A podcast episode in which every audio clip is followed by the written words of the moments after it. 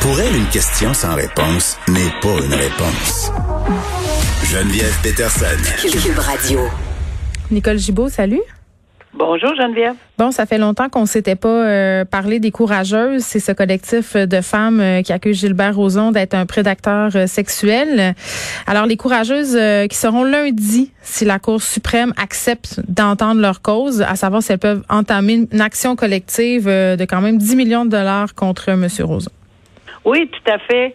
Et c'est ça, c'est l'étape que doivent passer les courageuses, c'est-à-dire la demande d'autorisation.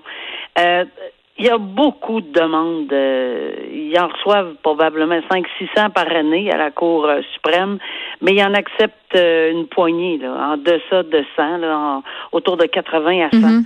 Alors, mais on, on, vise beaucoup les questions qui sont d'intérêt public puis qui touchent probablement l'ensemble du Canada.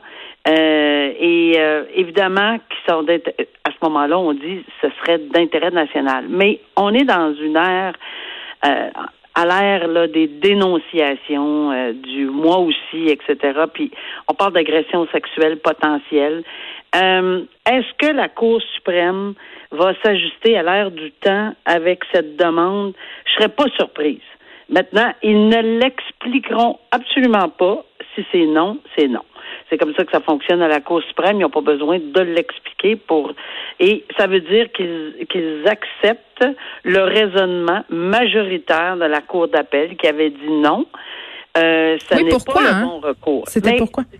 C'était, c'est, c'est, je vais faire une figure, puis tout le monde va comprendre. On a dit, écoutez, on ne va pas du tout, on, on, ne dit pas que le fond de cette histoire-là, de ces allégations-là, c'est pas vrai, c'est, ça mérite pas de dédommagement, etc. On fait juste vous dire que l'ensemble du groupe, vous avez pris un autobus et vous ne devriez pas prendre l'autobus. Il faudrait que ça soit individuel. Mais tu sais, en même temps, Nicole, on s'entend en, matière d'agression sexuelle. Souvent, quand tu te regroupes, tu te sens moins seule, tu te sens ah plus forte. sais, on comprend là. je comprends ça. Ça, on n'empêche pas les gens de se regrouper, se, se resserrer les coudes, puis etc. On parle au niveau strictement judiciaire. On dit qu'au niveau judiciaire, le véhicule, l'autobus, pour un recours collectif, toucherait pas les paramètres ou, euh, de, ce, que, ce qui est permis en matière de recours collectif. C'est tout ce qu'on dit là. mais par contre, on a euh, une dissidence. C'est pour ça que c'est la Cour suprême, parce que quand on, si on n'avait pas de dissidence, on aurait pu aller le demander la permission. Mais ici, c'est automatique là. C'était clair comme l'eau de roche qu'on allait en appel à la Cour suprême parce qu'il y a une dissidence en plus de la Cour d'appel qui dit mm. oui, c'est le bon véhicule et oui, on touche les bons points. Mais tu sais, à chaque fois, en tout cas, on va, on va suivre ça évidemment, là. Mais parce qu'à chaque fois, ça envoie un message euh, aux victimes quand ça aboutit pas que justement quand on s'adresse aux tribunaux. tu sais, je, je j'arrête pas de répéter la même cassette. Là, j'ai l'impression d'être un disque rayé. Mais le message qu'on envoie, c'est que porter plainte, souvent, ça aboutit pas à grand chose. Donc, ça décourage bien du monde. Moi, ça que je trouve plate là-dedans. Je, je, vais juste te dire que moi aussi, je vais répéter la même cassette. je trouve très courageuse les courageuses. Puis ils ne lâchent pas, puis ils font bien, ils vont jusqu'au bout et c'est correct. Et euh, ben oui, c'est sûr euh, qu'ils peuvent euh, se faire débouter. Hmm. Mais moi, j'envoie le message de, de, contraire en disant non, lâchez pas. À un moment donné, garde. Puis je suis pas sûr qu'ils vont lâcher individuellement non plus. Là, oui, c'est ça. Puis là, il y a Gilbert Rozon aussi. ça continue pour lui de l'autre bord. Là. Ça aussi, on continue à suivre ça. OK. Euh, la prochaine histoire, je vous avertis, là. En tout cas, moi, j'ai trouvé ça euh, difficile à lire euh, quand j'ai lu le dossier de presse ce matin. ça va être difficile à entendre parce qu'il est question de maltraitance d'enfants graves. donc, je veux juste avertir les gens. C'est encore à Granby. Euh, c'est une histoire de maltraitance euh, qui va connaître son dénouement demain. C'est une mère de famille qui a reconnu avoir euh, frappé son fils avec une barre de métal.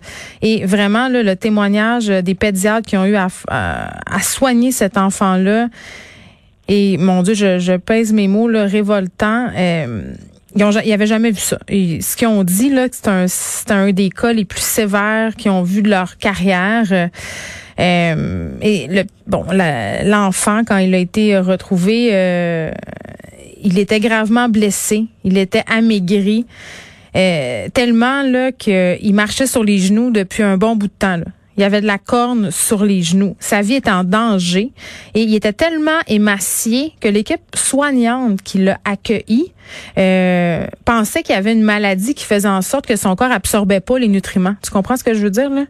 Euh, donc, finalement, c'était pas ça. Il a été hospitalisé deux mois et on s'est rendu compte euh, que c'était pas une maladie physique qui l'empêchait euh, d'absorber les nutriments, c'était vraiment de la dénutrition. Euh, et ce garçon-là souffrait, en plus de ça, d'une dizaine de fractures. Il y avait des plaies, des lacérations, des échymoses, il y avait une dent cassée. Cette mère-là, qui avait aussi deux enfants en bas âge, elle a plaidé coupable, trois chefs d'accusation. Euh, et l'avocat de la mère qui plaide que sa cliente a eu un épisode de désorganisation trois jours là, précédant l'hospitalisation de son fils, mais quand même, les pédiatres l'ont souligné, là, pour leur part, là, cet enfant-là était maltraité depuis pas mal plus longtemps que trois jours. Oui, puis vraiment, là, ça, ça tient pas la route. En, toute honnêteté, on aura beau vouloir me convaincre là, que c'est je vais plutôt me ranger euh, du côté de la science. Et ici, on a on a un, un, médecin euh, et puis c'est incroyable le travail qu'il a fait là, euh, dans ce dossier-là, le, le dossier le, le, médecin Livernoche. Mm-hmm qui, qui s'en est occupé là, euh, comme ça se peut pas. Et oui, aujourd'hui, on va finir sur, euh, pas finir, mais on va au moins dire qu'il est bien aujourd'hui. Les séquelles euh, psychologiques et j'imagine vont être intenses là, mais il est bien, il l'a remis sur la bonne voie, il s'en occupe. Et je disais ça là, puis puis ce qu'on on termine à dire que c'est un, un, jeune qui est rendu gentil avec les gens, qui qui ses services, qui est toujours prêt à aider. Incroyable de voir que cette personne-là qui a été maltraitée à ce point-là. Mm-hmm. Euh, puisse s'en sortir de cette façon-là. Maintenant, ce qui est, ce qui est le message lancé là-dedans, c'est que protéger là, les enfants, que ce soit à Granby, à Québec. Non, mais crème, Nicole, 10 signalements. 10 signalements à la direction de la protection de la jeunesse à l'égard de ce jeune depuis 2008. Coudon, il se passait quoi à la DPJ de Granby? Pas juste à la DPJ, s'il vous plaît, pas juste à la DPJ. Est-ce qu'on peut élargir la responsabilité sociale? Il avait été retiré de l'école. S'il vous plaît. Non, mais partout, il vivait dans un appartement. Il y a des gens autour, il y a de la famille. On revient toujours à ça. On revient toujours à mettre le bobo. Je suis aussi outrée que toi, sinon plus, parce que j'en reviens pas que quelqu'un en quelque part, aurait vu quelque chose puis aurait dit oh, ben, c'est pas de mes affaires, ce qu'on entend régulièrement. Puis les dix signalements, lorsqu'on retire quelqu'un de l'école, mais ça, c'est 18 drapeaux rouges en ligne qui viennent de s'allumer en l'espace de 40 secondes. On a 10 signalements, puis on retire l'enfant de l'école pourquoi, qu'est-ce qu'on veut faire avec? Donc, chaque semaine, chaque jour, on devrait être au pied de la porte de cette personne-là pour voir comment il est. Voyons, ça Et malheureusement, hmm. euh, il, en a souffert, euh, mais Dieu merci, il est pas... Mais, oui, la petite fille de Granby a, a passé par là elle est décédée. Puis encore une fois. il aurait pu mourir, là. Il, était sur le bord de la mort. Il marchait à genoux. Je veux dire, rendu là. là euh, écoute, ça tient pas la route son affaire de trois jours au niveau de la science. Ben, à d'autres, s'il vous plaît, là. Oui, s'il vous plaît. Et, et on demande une sentence. Et moi, je, suis la première au niveau de, de judiciaire et ou société ou, ou, ou, tout là à demander qu'il y ait un message très clair d'envoyer là, parce que ça n'a plus de bon sens que ces gens-là, tu sais, à moins d'avoir été complètement déconnectés pour ne pas plaider la non-responsabilité criminelle ici là. C'est pas quelqu'un. Oui, il y a eu des épisodes, on le comprend. Là. Mais c'est quoi des euh, organisations? C'est désorganisé. Regarde, c'est à peu près. C'est large, là. C'est très large. Euh, c'est désorganisé. Pourquoi? Je veux dire, on le sait même pas. Je sais. Puis surtout dans ces dossiers-là, Geneviève, c'est tellement euh, caché. Euh, puis, puis, pour des raisons évidentes, on ne veut pas que cet enfant-là ou les deux autres enfants euh, mm. soient identifiés parce qu'on veut pas les stigmatiser, on veut pas mettre une étiquette dans leur front. Euh, ça c'est clair là. Mais encore une fois, euh, désorganisé. Il y a bien du monde. On peut être désorganisé euh, de beaucoup de façons là. Alors, et qu'est-ce qu'on a fait avec cette mère-là qui se disait désorganisée Ben c'est ça. J'espère qu'elle a eu des, des soins là. Ben, il faut absolument qu'on on, on fait pas juste s'occuper des enfants, il faut aussi en amont essayer de s'occuper des gens qui sont euh, les responsables, les protecteurs de ces, de ces, ça pas de bon sens. C'est, on n'aurait pas fait ça à un insecte.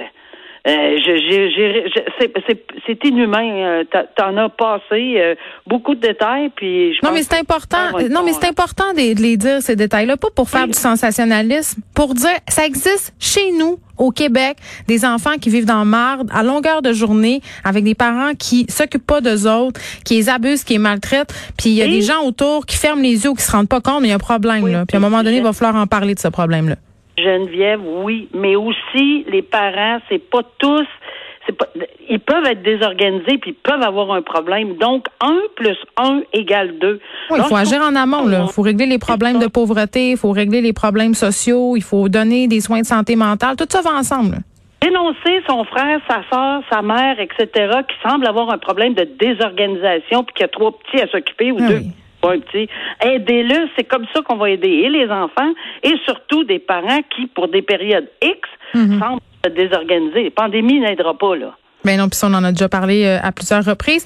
On se pose une question euh, en terminant. Nicole, quand est-ce qu'on permet ou non une remise en liberté? Là, il y a la couronne euh, dans le coin de Magog là, qui s'oppose à la remise en liberté de Louis Marcotte, euh, bon, qui a ouvertement déclaré sur Facebook avoir une attirance pour les enfants. Là, il est actuellement détenu à l'Hôtel Dieu. Il va être évalué pour savoir s'il était responsable ou non, parce qu'il a été arrêté devant une école de Magog. Il avait signé la veille un engagement. Il pouvait pas se retrouver en présence d'enfants de moins de 16 ans. Tu sais, les propos qu'il a tenus sur, sur Facebook, M. Marcotte, là, ils sont assez particuliers. Il a dit, et je le cite, est-ce que j'ai une attirance pour les petites filles? Définitivement. Pour les jeunes hommes, aucun doute. Euh, après, il avait désactivé euh, son profil, mais il y avait eu des captures d'écran qui avaient été faites et c'était devenu viral. Et écoute, il avait écrit des affaires comme les petites filles, leurs petites faces sont si séduisantes et elles sont si délicates. C'est comme de la crème fouettée. Bien, évidemment, là, pour la remise en liberté, là, on parle de qui est accusé de bris de condition. Ouais. En partant, là, ça part très, très, très mal. Disons que c'est dans les facteurs où on, dit, écoutez, là, ça, c'est un des facteurs, c'est pas capable de suivre des hmm. conditions. Pourquoi je leur remettrai en, liberté pour suivre d'autres conditions? Mais quand il a été arrêté devant l'école, il n'y avait aucun geste sur des enfants qui avait été commis, là, ça, je tiens à le préciser mais il est, quand même en bris de conditions. il l'avait signé. Il l'avait signé. Bon. Alors ça, c'est un facteur à prendre en considération. Puis évidemment, le facteur ici, ça va être nécessairement est-ce qu'il y a un problème de santé? Si on risque oui ou non, ben peut-être qu'il faut l'envoyer dans un institut pour un autre genre d'évaluation, mais il ne sera pas remis en liberté. Euh, c'est, il, sera évalué. Et deuxièmement... Mais qu'est-ce qu'on évalue? Son risque de ben, récidive? on va évaluer... Ben non, mais on va évaluer quel genre de personne. Est-ce que c'est un un, malade avec un problème de santé mentale sérieux qui devra être hospitalisé pour X nombre de raisons. Ça, c'est quelque chose qu'on va c'est vraiment des experts qui vont le dire.